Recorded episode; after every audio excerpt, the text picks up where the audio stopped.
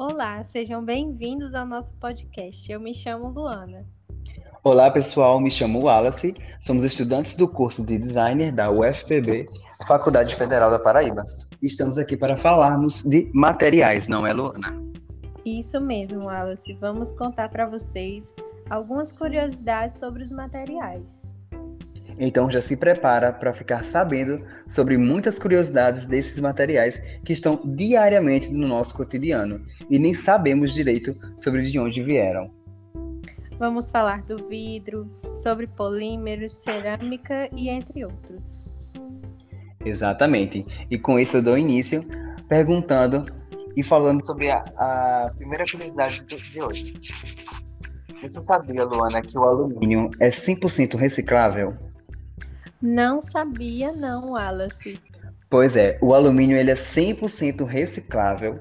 Isso por causa do pode ser reciclado infinitas vezes sem perder suas características no processo de reaproveitamento, ao contrário de outros materiais. O trabalho pode ser feito a partir de sucatas geradas por produtos de vida útil esgotados, utensílios domésticos, latas de bebidas, componentes automotivos, além de outros produtos é, ou por sobras de processo de processo produtivo mesmo, sabe? Aqueles outros, aqueles outros alumínios que já tinham sido separados, né, para fazer essa reciclagem, só que não tinham é, sido reciclados. Eles são colocados para serem é, reciclados depois, né? Aqueles, aqueles produtos que são retirados, né, na fábrica. E uma outra curiosidade é que o Brasil ele é líder mundial em reciclagem de latinhas. Além das infinitas possibilidades de reciclagem, o país ostenta e lidera globalmente o reaproveitamento de latas de alumínio para bebidas com índices superiores a 90% desde 2004. Em 2018, de acordo com a Associação Brasileira do Alumínio, a ABAL, e a Associação Brasileira dos Fabricantes de Latas de Alumínios, a Abralatas, cerca de 90% das latinhas produzidas no Brasil foram recicladas. Isso é uma ótima notícia, não é, Luana? Exatamente, principalmente para o nosso meio ambiente, né? Sim, porque mais é, latinhas sendo recicladas, né, é menos latinhas poluindo, né, a natureza e, e prejudicando, né, é, o meio ambiente. Mas tem um outro produto também, né, que é muito reciclável, né, Luana? Exatamente, e a gente vai falar deles agora, que são os polímeros. Para quem não sabe, os famosos plásticos que estão por aí no nosso dia a dia são todos feitos de polímeros. Antes do curso de design, eu não fazia ideia que plásticos podiam ser chamados de polímeros. Eu também não sabia, confesso que eu também não sabia. Foi muito bom saber isso. A gente soube sobre isso no, nas primeiras aulas de, aqui no curso de design e eu fiquei muito espantado, né? Porque eu não sabia. Eu achei muito legal saber sobre isso. Exatamente, a mesma coisa foi comigo. E o primeiro polímero sintetizado em laboratório foi o polietileno no ano de 1934. Mas esse polímero só ficou conhecido mesmo durante a Segunda Guerra Mundial, desempenhando um papel importante de isolante elétrico dos radares militares. É muito legal saber, né, de que eles ele já iniciou desse jeito, né, já com uma função tão importante, né, tão séria também. Isso mesmo. E depois da Segunda Guerra veio a Revolução Industrial, né? Que alavancou o surgimento de vários produtos feitos de polímeros e a comercialização desses produtos. Mas, Wallace, você já reparou que todo produto de plástico que a gente vê é, tem um número, né? Um, dois, três, quatro e por aí vai, sabe?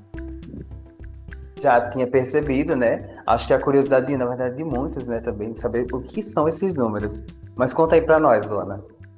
Olha, é importante até para a nossa saúde saber o significado desses números, porque eles são um padrão internacional e eles identificam o tipo de plástico usado. E alguns deles podem liberar substâncias tóxicas ou até que interferem nos nossos hormônios. O número 1 um é referente ao famoso PET, que a gente fala garrafa PET, mas se o número na garrafa não for 1, um, ela não é uma garrafa PET. E a PET ela é relativamente segura, mas é importante não submeter ao calor e nem reutilizar várias vezes. Números, os números que são mais recomendáveis para a gente utilizar são os números 2, 4 e 5, que são os que menos liberam substâncias tóxicas e são os mais estáveis em temperaturas altas. E o 3 e o 6 devem ser evitados, porque o 3 é o PVC e o 6 é o PS, que é bastante usado para produzir talheres descartáveis. O último é o 7, que significa outros, ou seja, pode ser qualquer tipo de plástico ali ou vários tipos misturados. Então é bom prestar muita atenção quando for utilizar. E também né, é recomendado que nenhum desses tipos de plástico é, seja é, tenha contato com calor, né? Você tomar um café nesses copinhos de plástico, entendeu? Colocar no micro-ondas não é recomendado, porque é nesse momento, né, que soltam as que o plástico solta as substâncias que existem nele, né, na sua composição. Então é muito bom, né? É muito importante saber sobre, sobre isso para que não acabe prejudicando, né? A gente acabe prejudicando é, os alimentos que são que entram em contato, né? Então com, com os copos, enfim, tem algum específico, não é, Luana? Algum polímero, algum plástico específico que pode entrar em contato, não é? Que tipo, se for esquentado, ele não vai causar nenhuma reação, reação não é? É, normalmente são os de número 2, 4 e 5. E é legal saber sobre isso, né? A forma como o polímero ele reage né, ao calor, né? Eles derretem mas tem outro, tem um outro material que ele faz ao contrário, ele endurece dependendo, né, determinada temperatura, né? E esse produto é a cerâmica vermelha. A cerâmica vermelha é um dos materiais mais antigos do mundo, ainda utilizados na construção civil. Isso é devido à abundância de sua matéria-prima, que é o barro. E é fácil de extrair e fabricá-lo, além da durabilidade do material. Quando observou-se que o barro endurecia ao ser submetido a elevadas temperaturas, surgiu a cerâmica, que desde então é empregada para diversos afins. É muito legal, né, saber sobre isso que é, o barro, ele em uma certa temperatura, ele consegue virar um, um produto, né, duro. Ele consegue enrijecer, ficar duro, e através disso conseguir produzir vários é, produtos, né, através desse material, como o telhado, como é, tijolos, como alguns vasos. Então é muito legal saber sobre isso, né, Luana? Exatamente. E existe outro material também, que eu vou falar dele agora, que ele também está muito presente no nosso dia a dia, em todos os lugares que a gente vai, na nossa casa, né? Sempre vai ter alguma coisa feita dele, do vidro, né? E assim, Wallace, você já ouviu falar em como o vidro surgiu? Então, não, Luana. Como é que, o, como é que foi o surgimento do vidro? Conta aí pra gente como é que foi essa produção, como é que se criou o vidro. Bom, não se sabe ao certo se os primeiros povos a utilizar o vidro foram os fenícios ou os egípcios, né? É, mercadores fenícios descobriram o vidro ao fazer uma fogueira na praia, né? Então juntou fogo, mais areia e nitrato de sódio, deu o vidro e foi assim que eles descobriram o vidro. Mas a sua origem verdadeira costuma ser atribuída aos egípcios, já que os objetos mais antigos feitos com esse material, né, foram encontrados em seu território. E o que você acha, Wallace? Fenícios ou egípcios? Bom, eu acho que os egípcios, né, por, por já terem é, descoberto há mais tempos atrás, né, eu acho que posso botar mais os créditos para eles, né? já que já produziram, enfim, infinidades de, de produtos, né, através desse material, utilizando esse material, né. Exatamente, eu também acho que os egípcios, né, porque já que, né, os objetos mais antigos feitos com vidro foram encontrados no território egípcio, então nada mais que dar um mérito a eles, né? Sim, viu? Mas aproveitando que você falou sobre o vidro, eu vou falar sobre mais uma curiosidade, que é os vidros que são à prova de balas, aqueles vidros blindados. E se eu te contar, Luana, que esses vidros blindados, eles foram criados, eles foram desenvolvidos por acaso, foi por acidente.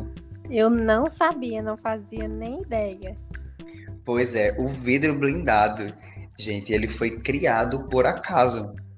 Isso porque o, inventor, né, que criou ele, o vidro, a prova de balas, foi o cientista e químico francês Edouard Benedictus, que por acaso deixou cair um recipiente com nitrato de celulose, que é muito usado na fabricação de detonadores elétricos, e seu aspecto assemelha-se muito ao algodão ou ao líquido, a um líquido gelatinoso, ligeiramente amarelo ou incolor.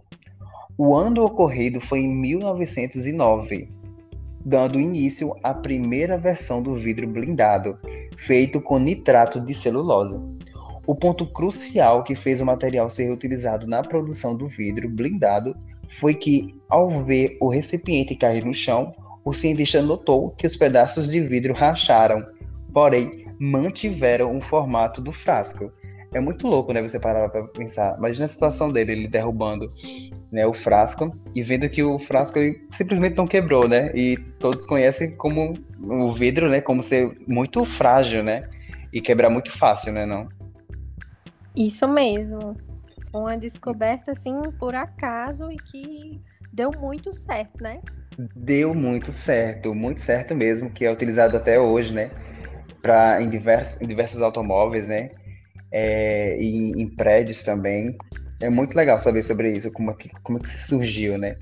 E depois dessa descoberta, a primeira versão do vidro, a prova de balas, surgiu sendo composta por folhas de celuloide entre as lâminas. Mas, em contrapartida, esse material não tinha a transparência, no qual é a principal qualidade do vidro.